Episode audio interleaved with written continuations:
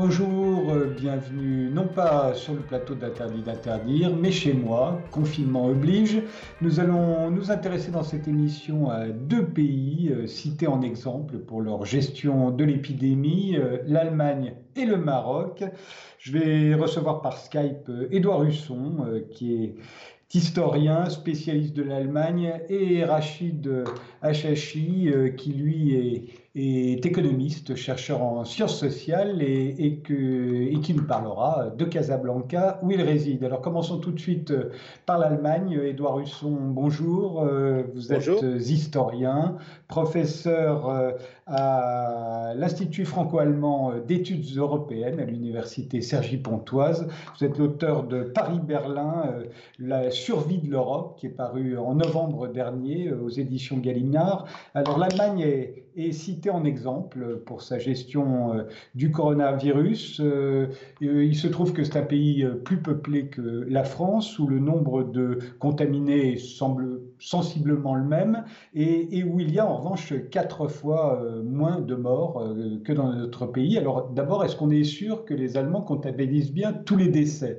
à l'hôpital, dans les EHPAD et à domicile? Oui, écoutez, là, je, je sais qu'il y a eu des, questions au départ euh, parce qu'il semblait étonnant que le, nombre de morts euh, euh, allemands soit actuellement quatre fois inférieur au nombre de morts français pour un nombre de, personnes contaminées qui, est, sensiblement le même, en tout cas selon, les, chiffres donnés par les deux pays. Alors, il faut voir par ailleurs, il y a sans doute moins de personnes contaminées en Allemagne parce que l'Allemagne teste plus et elle recense plus des gens euh, contaminés, alors qu'en France, on teste peu.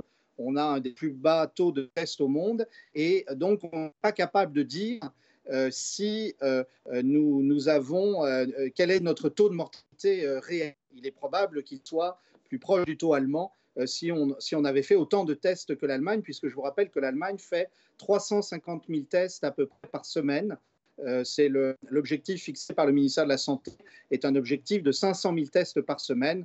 On peut penser que les Allemands l'atteindront euh, dans quelques semaines. Alors on, peut dire que l'Allemagne euh, n'avait pas de masque, elle non plus, hein, grosse pénurie de masques au début de, l'épidémie, et que le gouvernement a plutôt minimiser la dangerosité euh, du coronavirus. Hein. Euh, à la fin du mois de janvier, on parlait encore en Allemagne de risques sanitaires faibles. Ça, c'était le 22 janvier. Le 27 janvier, le gouvernement considérait que la probabilité de propagation de la maladie euh, était très faible. et le Covid-19 était grosso modo considéré comme plutôt moins dangereux que la grippe saisonnière. Oui, alors écoutez, je crois que d'abord, euh, effectivement, il faut faire attention à, ne pas euh, faire des reproches euh, injustes à tel ou tel pays qui a mal anticipé. La vérité, c'est que on, a, on a un phénomène assez classique dans tous les pays occidentaux,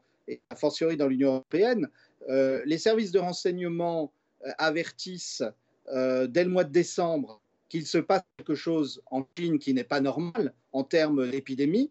Mais vous savez, ce n'est pas parce qu'un service a, envoyé une note que cette note, elle se retrouve euh, sur le, bureau de, la chancelière ou du président de la République en France ou du président américain. On, sait très bien que ce sont des, des processus bureaucratiques. Donc, on a une sous-estimation par la Grande-Bretagne, l'Allemagne, la France, les États-Unis de l'étendue de l'épidémie. Et surtout, on ne connaît pas la nature du coronavirus à cette époque. Donc, une fois qu'on a ça, euh, tout le monde est sur si j'ose dire, sur la même ligne de départ. La question, c'est de comprendre pourquoi l'Allemagne réagit mieux, réagit plus vite, s'adapte mieux.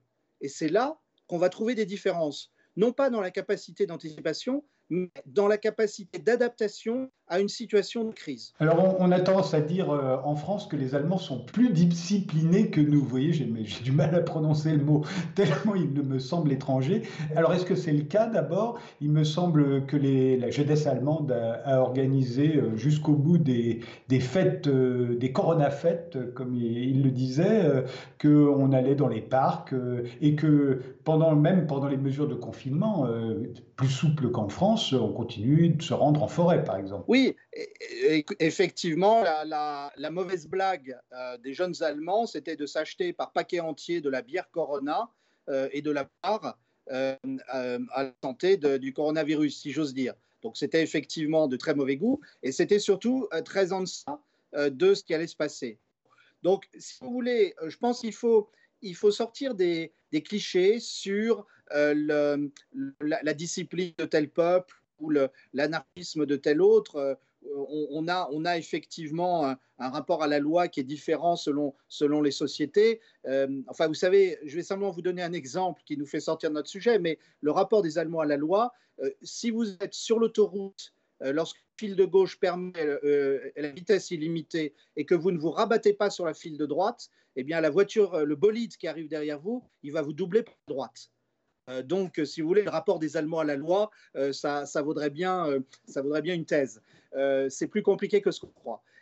donc, pour revenir à ce sujet-là, non, il est certain, si vous voulez, que la force du système allemand, c'est la décentralisation de la lutte contre l'épidémie. Il y a dans le système allemand des, agences euh, locales de santé publique qui sont au niveau infrarégional et ce sont elles qui sont au premier rang de la coordination des moyens. Ensuite, vous avez au niveau au-dessus des ministères fédéraux, euh, pardon, des ministères régionaux, des ministères régionaux, et puis vous avez enfin un ministère fédéral. Mais à chaque niveau, on sait ce qu'on doit faire. Et les ministères régionaux euh, sont effectivement, euh, ce, qui a, caractérisé la réaction de la Bavière, du Bade-Württemberg et de la Rhénanie du Nord-Westphalie, les trois lenders les plus touchés dès euh, le, mois de février euh, par l'épidémie, c'est qu'ils se sont coordonnés.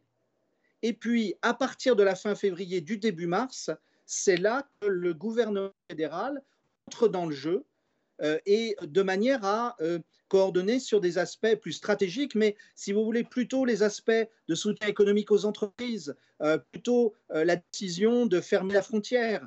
Euh, qui, ne pouvait être prise qu'au niveau du gouvernement fédéral. Donc chacun sait ce qu'il fait à chaque niveau et le niveau de la lutte contre l'épidémie, ce sont les, euh, ce sont les agences locales publique. La décentralisation, euh, ça peut être un inconvénient aussi. Euh, on pourrait imaginer que les landers les plus pauvres vont subir de plein fouet l'épidémie, tandis que les plus riches vont mieux se protéger. On pourrait imaginer que l'Allemagne applique à l'intérieur de, son pays ce qu'elle implique un peu à l'Europe, c'est-à-dire en gros, il n'y a pas de raison que les riches payent pour les, pour les pauvres. Est-ce que c'est le cas? Est-ce qu'il y a eu est-ce qu'il y a eu des, différences comme ça entre les Vous mettez le doigt sur, euh, sur l'essentiel et sur l'asymétrie qu'il y a entre euh, ce qu'on pourrait appeler la Fédération européenne et, la Fédération, la République fédérale d'Allemagne.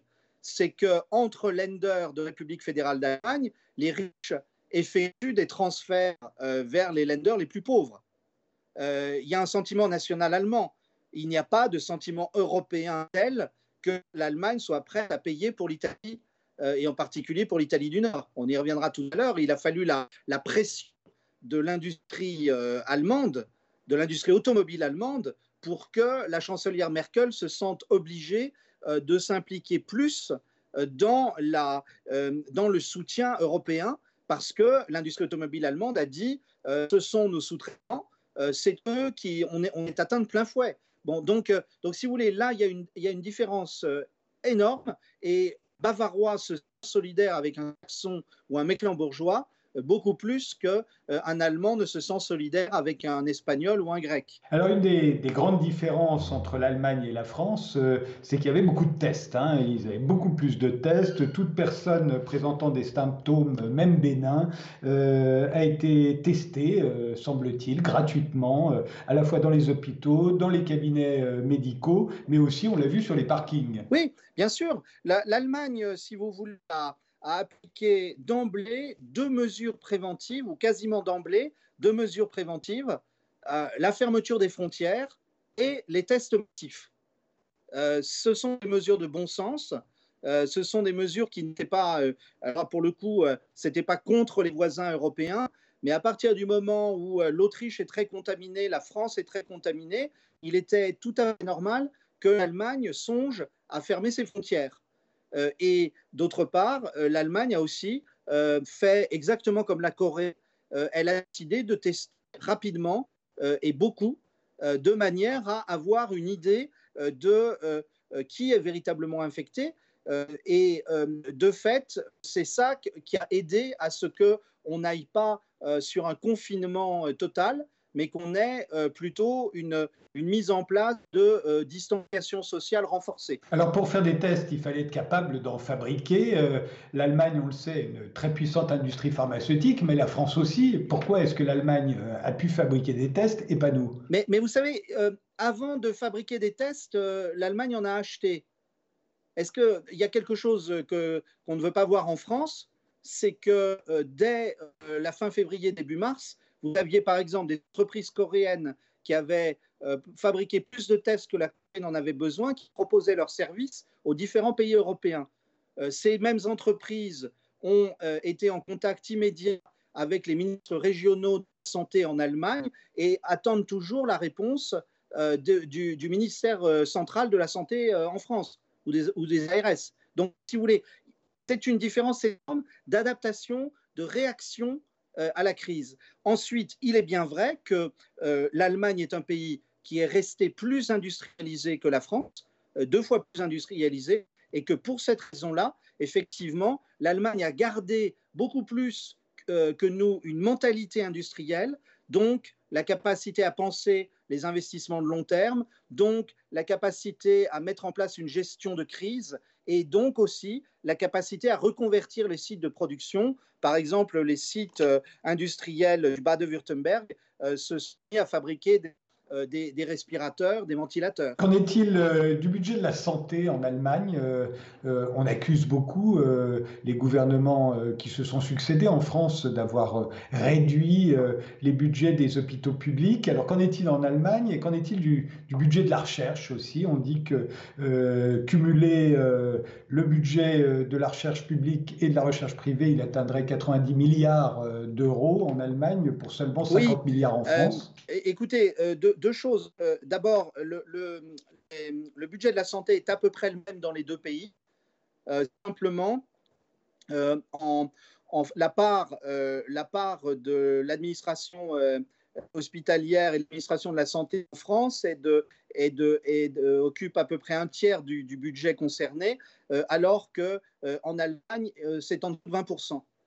donc, vous avez quelque chose qui est évident, c'est que l'Allemagne à dépenser, mais pas pour la technostructure du système de santé euh, et, pour un système centralisé, dirigé euh, depuis la capitale. Elle a investi dans les hôpitaux et elle a mis en place une, une euh, technostructure très légère pour la gouvernance du système.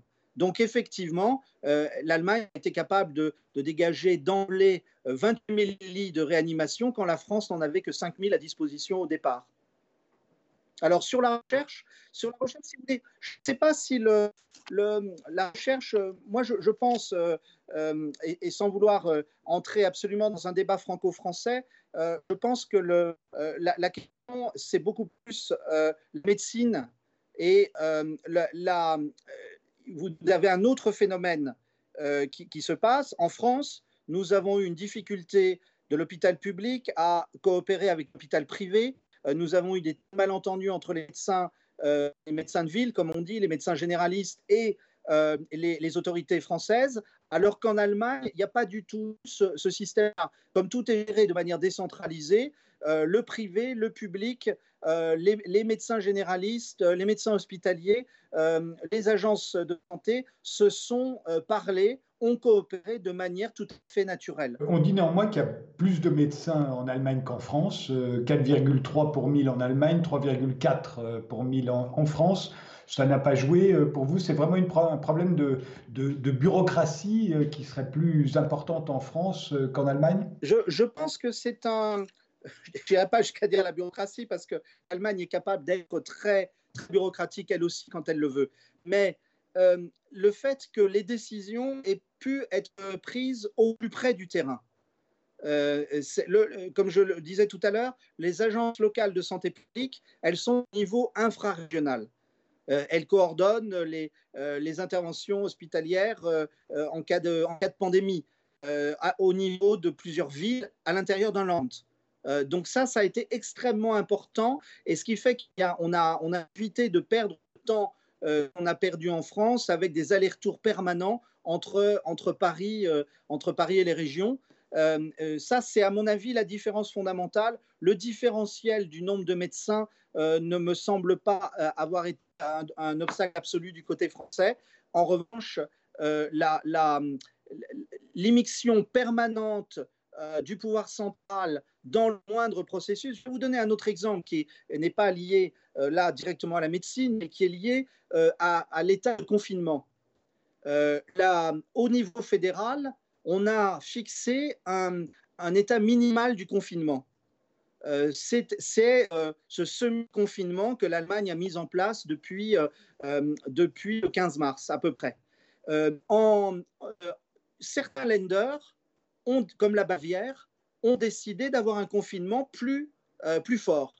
Mais on les a laissés faire. C'était de leur responsabilité. et, ce qui a permis d'avoir un confinement différencié, correspondant à l'état de gravité euh, de la pandémie euh, selon On a ça en France, on a des maires qui ont trouvé qu'il fallait euh, limiter les sorties, on n'avait pas le droit de sortir plus de 10 mètres de, de son domicile, on a laissé comme ça une petite latitude aussi à, à toutes les fantaisies, si l'on peut dire. Oui, sauf qu'il y a certains maires qui se sont vus interdire de prendre des, de prendre des, des, des, règlements spécifiques. Le, le pouvoir central s'en est, est quand même mêlé. Oui, quand ça devenait trop délirant peut-être.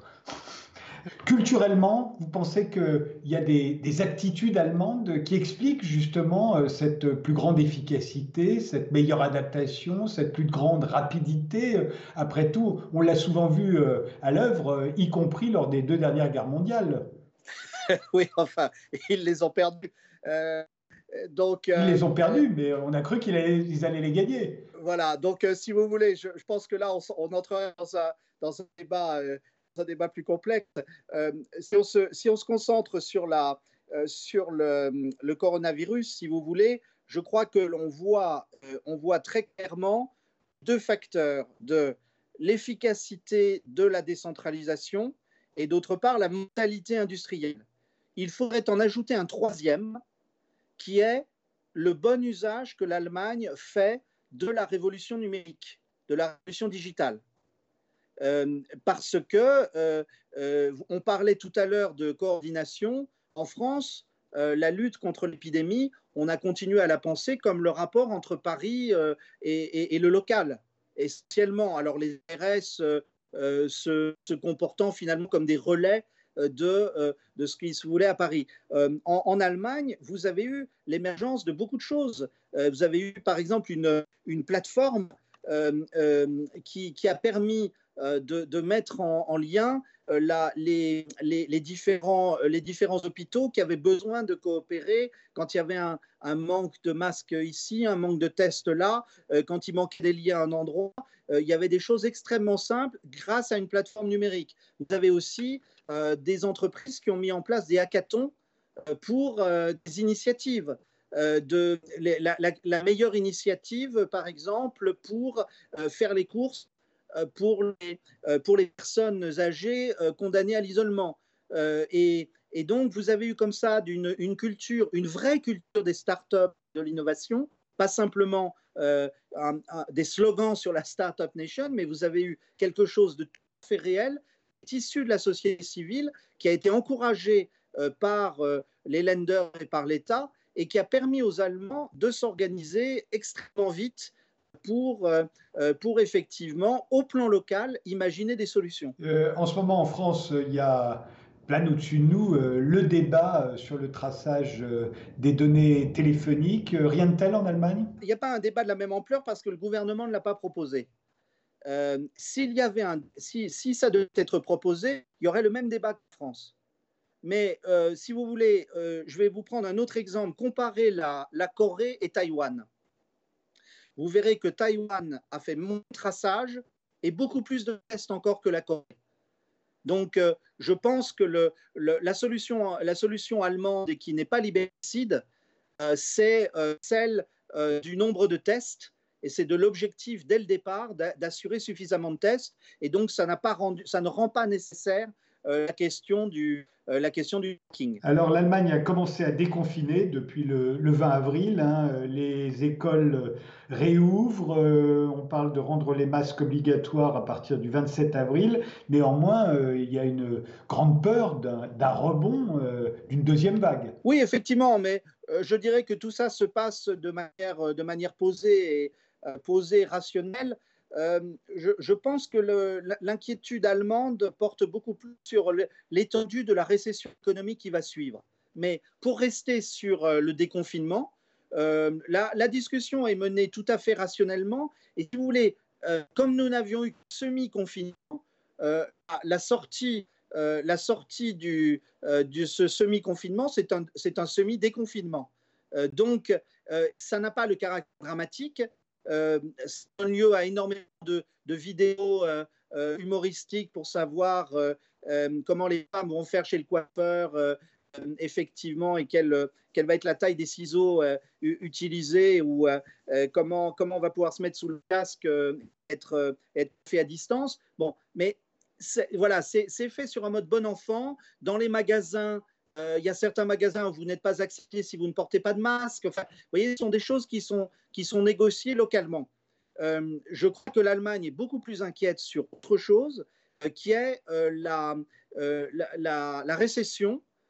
par exemple, l'industrie automobile profite certes des aides débloquées par l'État, mais la question, c'est l'arrêt partiel des sites de production en Europe centrale, c'est l'arrêt euh, quasi complet euh, du travail chez les sous-traitants en Italie du Nord, c'est la question de savoir à quelle vitesse la Chine va se remettre à acheter des véhicules allemands. Et, là, je crois que c'est le gros de l'inquiétude dans la société allemande. On sait qu'Angela Merkel est une scientifique au départ. Alors, est-ce que ça a joué en Allemagne? Et est-ce qu'il y a autant de médecins en Allemagne à la télévision qu'il y en a chez nous aujourd'hui? Euh, alors écoutez, moi je, suis euh, extrêmement sceptique sur euh, le rôle que l'on veut faire jouer Angela Merkel dans cette crise. J'y vois deux aspects positifs. le fait qu'elle soit scientifique fait qu'elle évite les envolées lyriques et les grands discours. Et le fait qu'elle soit finalement une chancelière plutôt affaiblie politiquement dans un État euh, très décentralisé, très fédéral, euh, fait qu'elle n'a pas grand-chose à faire et donc ça évitera les ratés qu'il y a eu en 2011 lors de la sortie du nucléaire ou en 2015 sur, sur l'immigration. Non, je crois que si vous voulez, Angela Merkel ne joue aucun rôle, sinon d'avoir retrouvé sa figure maternelle, protectrice. Mais ceux qui agissent, c'est Jens Spahn, le, ministre fédéral de la Santé, qui lui, effectivement, euh, est, à, la, manœuvre. Et d'autre part, les ministres-présidents des lenders, euh, en particulier des trois lenders de, euh, de Rhénanie du Nord, de Baden-Württemberg et de Bavière, qui sont extrêmement actifs, qui sont vraiment en première ligne. Ensuite, oui, il y a des médecins à la télévision allemande, mais d'abord, vous savez que bon, la, télévision allemande, elle, est régionale essentiellement dans sa structure, la télévision publique, euh, au-delà des par ailleurs des chaînes privées. Donc euh, les débats sont souvent menés au niveau régional. Euh, et, par ailleurs, il n'y a pas ces, guerres idéologiques, ces conflits comme il y en a par exemple autour du traitement de, proposé, de la thérapie proposée par Guy Raoult en France. Il n'y a pas ces guerres de principe euh, le débat est mené beaucoup plus calmement. Alors, euh, est-ce qu'il est faut que la France euh, entretienne une fois de plus son complexe d'infériorité vis-à-vis de l'Allemagne devant les, bons chiffres de l'Allemagne Est-ce que là encore, la, France va devoir faire ses, son mea culpa, d'après vous, Edouard Husson? Écoutez, je, pense que on, a toujours le même problème en France, qu'on parle d'un modèle allemand, mais on, on ne regarde pas où se situe ce qu'il y a de vraiment exemplaire en Allemagne. Euh, ce que, ce que l'on a vu, effectivement, c'est que euh, du point de vue opérationnel, du point de vue de l'action, du point de vue de capacité d'organisation et de coordination au niveau local et au niveau régional, l'Allemagne est tout à fait un pays exemplaire. En revanche, et, c'est de ça qu'il faudrait s'inspirer, il faudrait qu'on laisse prospérer les initiatives locales, euh, l'envie de faire au niveau local et régional en France. Euh, plutôt que de vouloir réglementer tout en permanence. Enfin, penser qu'il faut un décret autorisant les pharmaciens à vendre des masques en tissu. Alors, racontez ça à un Allemand, il, va vous regarder avec des yeux exorbités. En revanche, euh, on, regarde absolument vers euh, la chancelière, vers la politique européenne de l'Allemagne, qui elle aussi ne change pas, qui est une politique sans vision. Les, Allemands, si vous voulez, le, débat État du Nord contre État du Sud en Europe, il est assez ridicule en ce moment. La région la plus touchée en Europe, c'est l'Italie du Nord, qui est l'une des régions euh, économiques les plus performantes d'Europe. Donc, qu'on on ne vienne pas nous expliquer à, Berlin euh, que c'est euh, le résultat de la mauvaise gestion de l'Europe du Sud. C'est le Piémont, c'est la Lombardie, deux, deux, des berceaux de l'économie européenne depuis le Moyen Âge, qui sont en grande difficulté. Et on a du mal à comprendre, de ce point de vue-là, l'absence de vision stratégique à Berlin euh, et, donc au niveau européen. Donc, si vous voulez, pour moi, il n'y a pas de modèle allemand. Euh, il y a le fait que l'Allemagne est exemplaire euh, pour ce qu'elle sait faire. Elle est restée une nation à la mentalité industrielle. Et ça, il faut réfléchir là-dessus. En revanche, a toujours aussi peu de leadership stratégique qu'il y a dix ans lors de la crise financière non plus, ça n'a pas changé. Merci, Edouard euh, Husson. Euh, on va maintenant se tourner euh, vers un autre pays cité en exemple, c'est le Maroc. je vais appeler Rachid Hachachi à Casablanca. Merci, Edouard Husson. Portez-vous bien. Merci beaucoup. Merci à vous.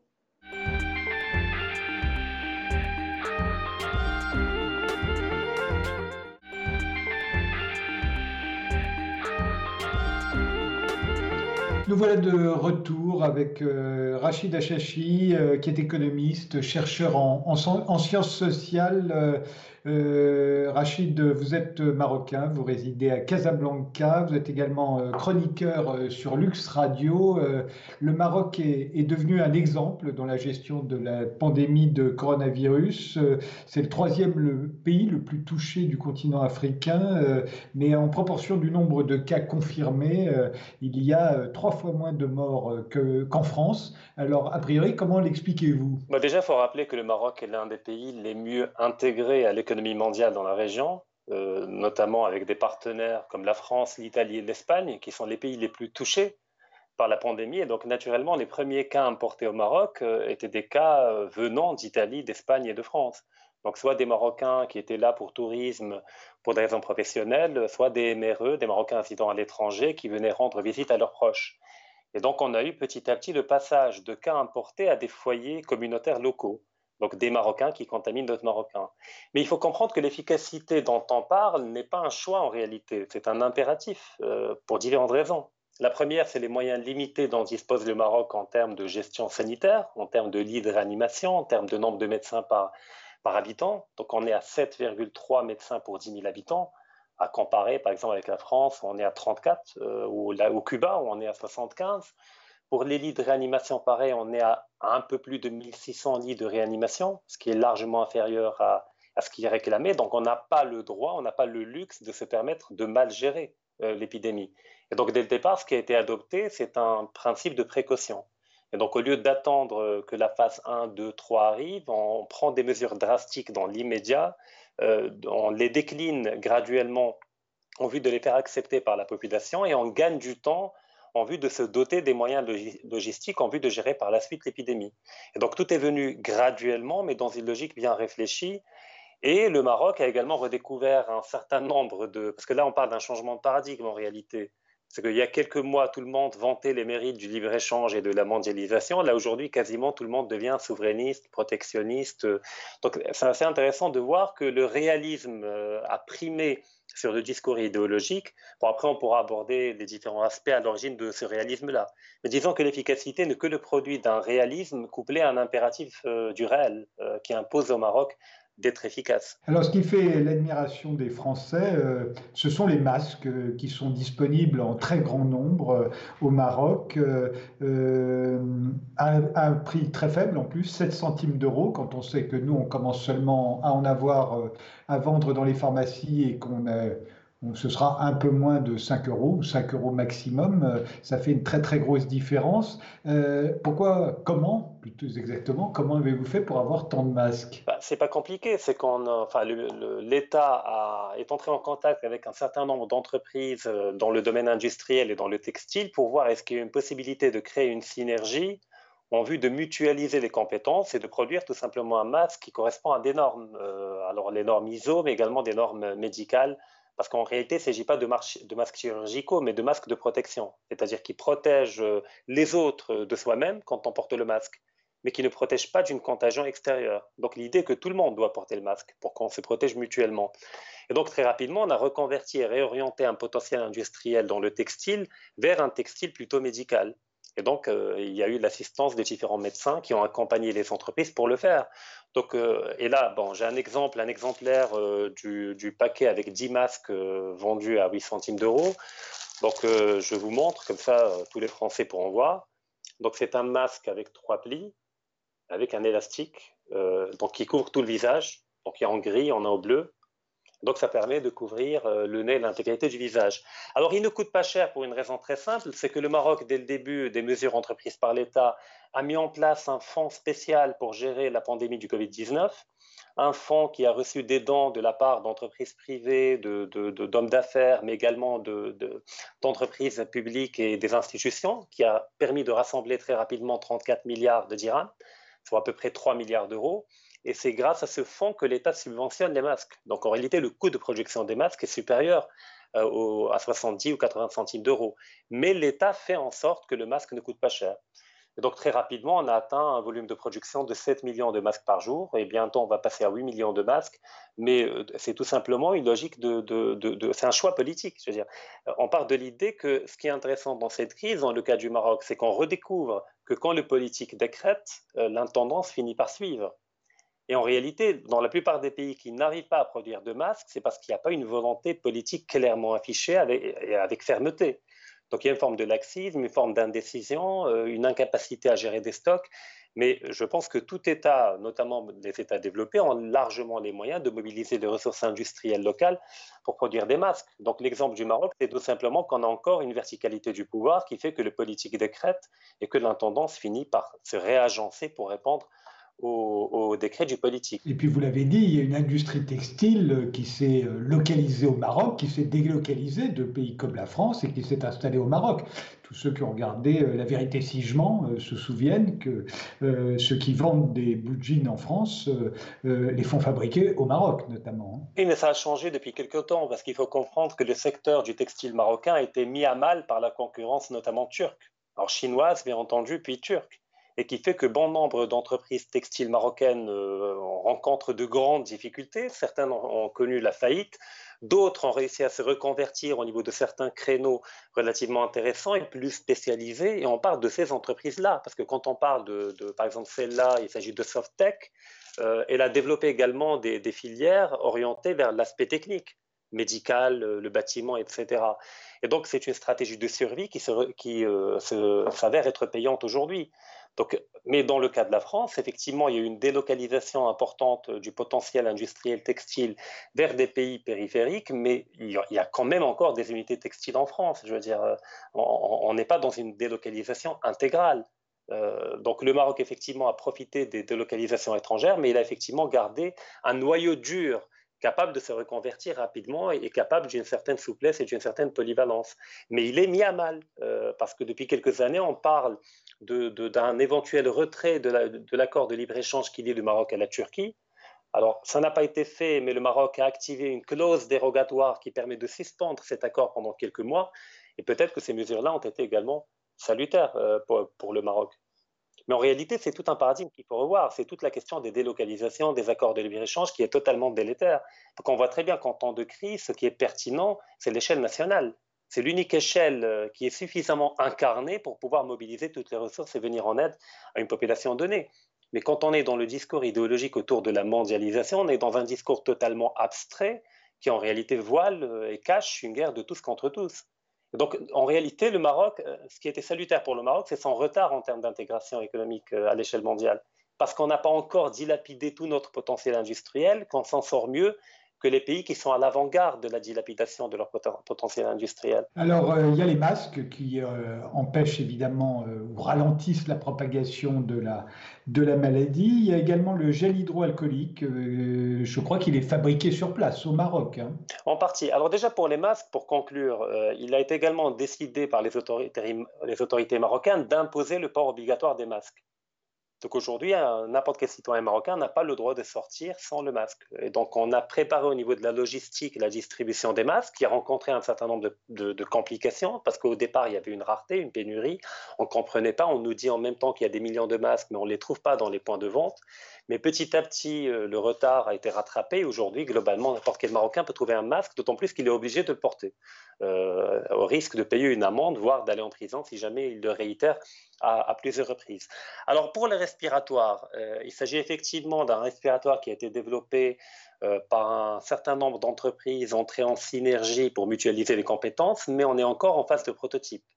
Donc on ne peut pas aujourd'hui. Là, vous parlez du, du, respirateur artificiel 100% marocain dont on a parlé. Oui, mais il faut comprendre qu'il y a différents types d'appareils respiratoires. Il y a les types d'appareils respiratoires complexes dont la ventilation est invasive, c'est-à-dire par intubation.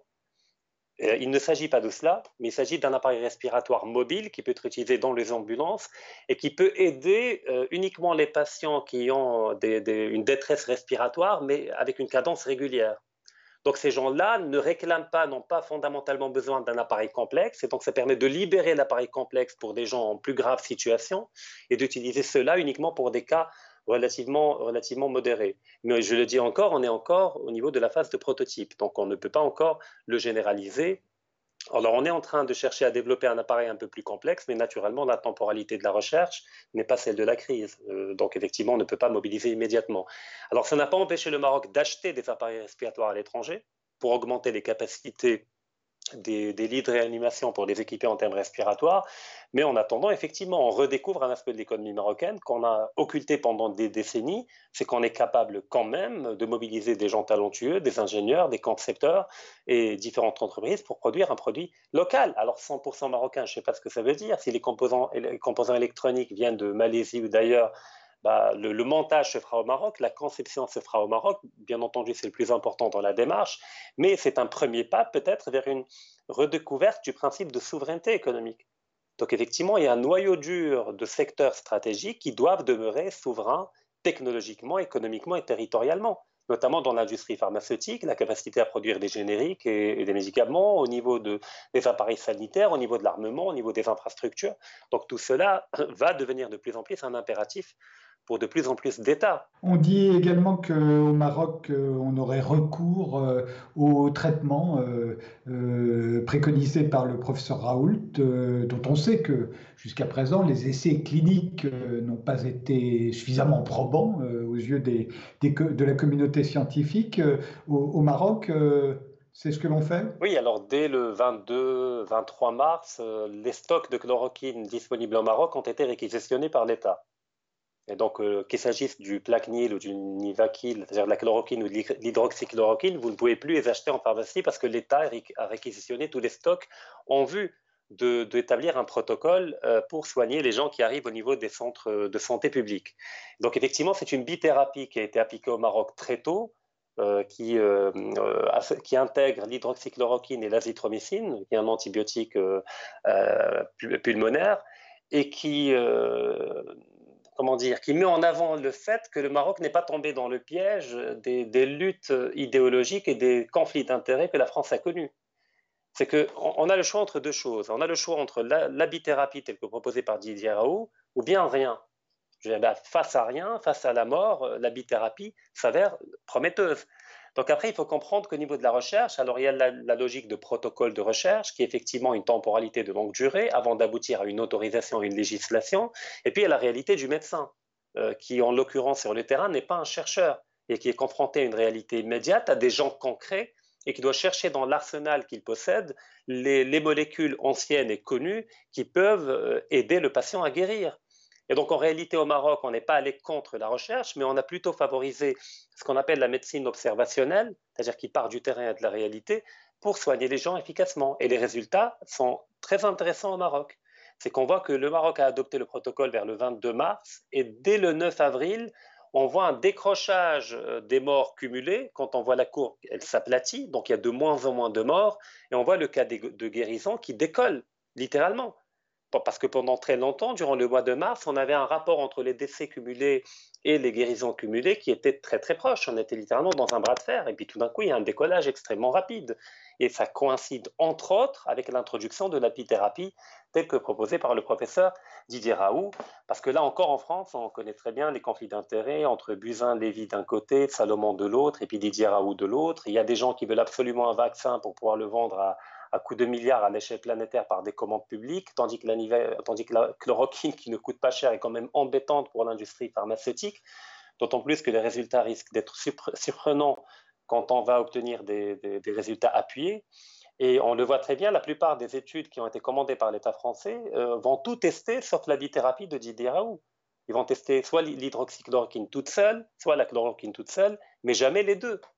Donc il y a eu une guerre contre la chloroquine et contre cette bithérapie. Donc le Maroc, là encore, a fait preuve de réalisme. Il a opté pour le choix le plus réaliste et le plus efficace. Et heureusement, on est en train de voir une amélioration de la situation au Maroc. Après, les chiffres, il faut être prudent. C'est-à-dire que quand, on parle des cas confirmés au Maroc, euh, c'est conditionné par la capacité de dépistage. Parce qu'effectivement, le Maroc n'a pas les moyens de mettre en place des dépistages massifs comme en Allemagne. Parce qu'au total, on a fait depuis le début de la pandémie environ 28 000 tests, ce qui n'est rien en réalité. Euh, mais par contre, ce qui est tangible, c'est le cas euh, de décès. Là, on ne peut pas tricher. Et le cas de guérison. Et là, par contre, effectivement, les résultats sont très satisfaisants et très encourageants.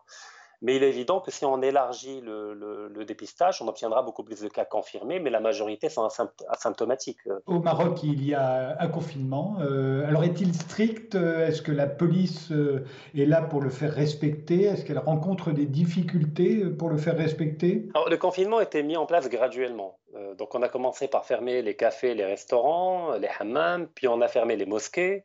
Et là, ce qui est intéressant de voir, c'est que contrairement à ce que croyaient beaucoup d'observateurs occidentaux, la fermeture des mosquées a été globalement bien accueillie, parce qu'on a compris la logique euh, qui est derrière, euh, la question de la préservation de la vie. Alors, il y a eu une minorité de gens dans la ville de Fès et de Tanger qui sont sortis manifester euh, après le couvre-feu contre la fermeture des mosquées. Mais quand on a vu la réaction de la quasi-majorité des Marocains sur les réseaux, ils ont été majoritairement condamnés par tous les Marocains. Donc effectivement, l'idée que les mosquées soient fermées a été largement acceptée avec beaucoup de facilité. Alors petit à petit, on est allé vers un confinement de plus en plus généralisé. Donc effectivement, on a des barrages de police, l'armée qui vient soutenir également la police en termes, en termes logistiques, a une dérogation qui est réclamée aux citoyens euh, pour une personne par ménage en moyenne pour aller faire les courses et pour aller travailler et là, ce n'est pas une déclaration sur l'honneur, mais c'est les agents d'autorité qui doivent signer la dérogation pour pouvoir circuler. Donc globalement, le confinement est bien respecté. Après, bien entendu, il faut comprendre que dans les quartiers populaires, il y a un impératif de survie, parce qu'il y a des gens qui vivent au jour le jour, c'est-à-dire qu'ils ne peuvent pas se permettre de rester dans un confinement euh, total et radical, et donc naturellement, ils sortent travailler avec le port du masque obligatoire. Alors effectivement, il y a des, degrés de, respect du confinement qui vont changer en fonction de, des classes économiques concernées. Mais globalement, euh, quelque part, un relatif laxisme est toléré par les autorités par rapport au confinement, parce que peut-être, je ne suis pas médecin, euh, on pourra voir avec un médecin, mais peut-être que ça entre dans une logique également de jugulation de la pandémie. Parce qu'un confinement euh, strict et radical empêche la constitution d'une immunité collective. Euh, par contre, un, confinement avec un degré de liberté relative, c'est-à-dire des gens qui peuvent sortir, tomber malades, puis dépister, puis guérir, ça permet petit à petit de juguler la pandémie tout en accompagnant la mise en place d'une immunité collective. Bon, c'est une hypothèse. Mais concrètement, il y a une adhésion globale euh, par rapport aux mesures entreprises par l'État, parce que la démarche n'a pas été une démarche coercitive. Euh, dès le départ, il y a eu des campagnes avec des voitures de police, avec des, microphones et des haut-parleurs pour euh, parler de manière pédagogique aux gens, pour leur expliquer qu'on est là pour vous aider, pour vous servir et pas pour vous empêcher de sortir, pas pour vous punir. Et donc il y a eu un visage euh, bienveillant affiché par les autorités. Donc naturellement, de l'autre côté, il y a une, solidarité, il y a une logique paternaliste euh, dans le schéma appliqué au Maroc. et pas une logique coercitive. Sur le plan culturel, euh, comment euh, expliquez-vous alors le comportement des Marocains en général euh, face à cette épidémie? On sait que en Suède, où ils ne pratiquent pas le confinement, ils s'embrassent peu, se prennent peu dans les bras, en tout cas relativement moins que les Latins. Alors qu'en est-il des Marocains Qu'est-ce que vous avez pu observer à ce sujet, Rachid Achechi On a effectivement une culture assez tactile. on aime se toucher, parler. Effectivement, a priori, c'est problématique de penser à un vrai confinement euh, radical dans un champ culturel tel, que le nôtre. Mais en réalité, déjà commencer par la dimension religieuse. Parce que contrairement au mouvement évangéliste aux États-Unis, mais même ailleurs, dans le cas de l'islam, il y a des textes religieux, notamment des hadiths, qui préconisent aux gens qui se retrouvent dans des villages atteints de la peste de ne pas quitter leur domicile. Ou bien, s'ils sont à l'extérieur du village ou de la ville, de ne pas entrer dans le village ou la ville où il y a la peste. Donc effectivement, il y a un rapport à la pandémie dans l'islam euh, qui est un rapport très pragmatique, qui ne relève pas uniquement du métaphysique pur où Dieu me sauvera quoi que je fasse. Mais il y a une forme de réalisme religieux qui est salutaire. Ou Dieu me punit quoi que je fasse aussi. Il y a aussi l'idée de la punition divine euh, qui, qui, était très présente au moment de la peste noire. Ça non plus, ça n'existe non, non, non, pas, tout, non. Euh, bah, dans le cas de l'islam, les, les, cataclysmes naturels et les pandémies ne sont pas vus que comme des punitions, quoique ils peuvent être perçus dans certains cas, mais plutôt comme des épreuves. Euh, Dieu éprouve la capacité d'un peuple à réagir par rapport à un cataclysme, à faire preuve d'humanité malgré la dureté des conditions de la maladie, de l'épidémie ou des cataclysmes. Donc disons qu'il y a un fond religieux qui a été favorable à une gestion intelligente de la pandémie, contrairement à d'autres référentiels euh, religieux. Alors le deuxième élément, il faut comprendre que dans le cas du Maroc, malgré la nucléarisation des ménages et malgré la transition démographique que l'on est en train d'être achevée, la rupture d'autorité que connaissent tous les peuples qui achèvent la transition démographique n'a pas été très prononcée au Maroc. Euh, je m'explique rapidement, c'est-à-dire que quand le taux d'alphabétisation atteint la moitié de la population, on se retrouve avec la moitié de la population qui sait lire et écrire et l'autre moitié qui ne sait pas lire et écrire.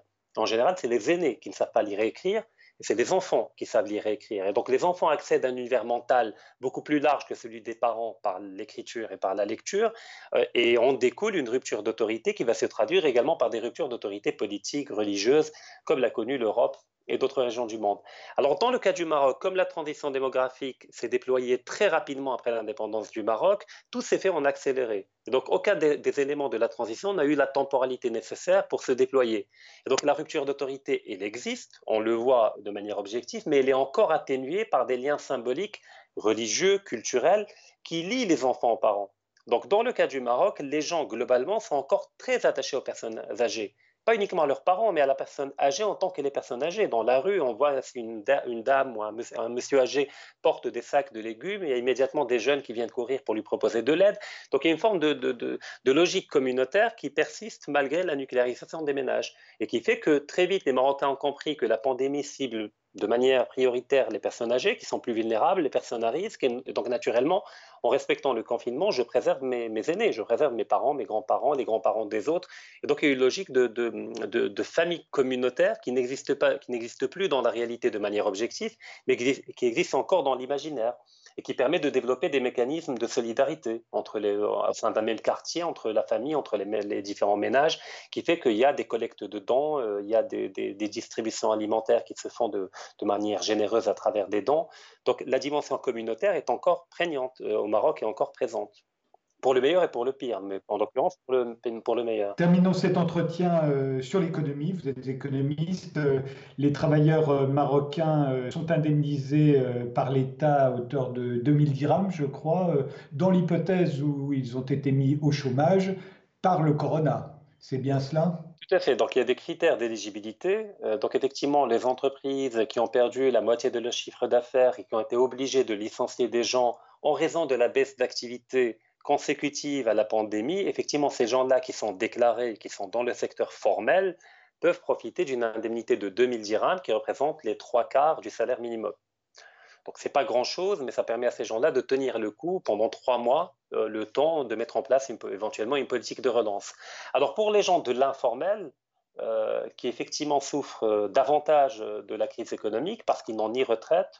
Vous parlez des, ceux qui travaillent au noir. Ceux qui travaillent au noir, effectivement. On ne parle pas des employeurs. Eux, ils sont dans l'illégalité la plus totale et ils ne peuvent pas profiter d'une indemnité. Mais on parle des, des gens qui travaillent chez eux, auprès de ces gens-là. Alors, eux, ils vont toucher une indemnité inférieure à 2000 dirhams. Donc, il va se situer entre 800 et 1200 dirhams en fonction de la taille du ménage.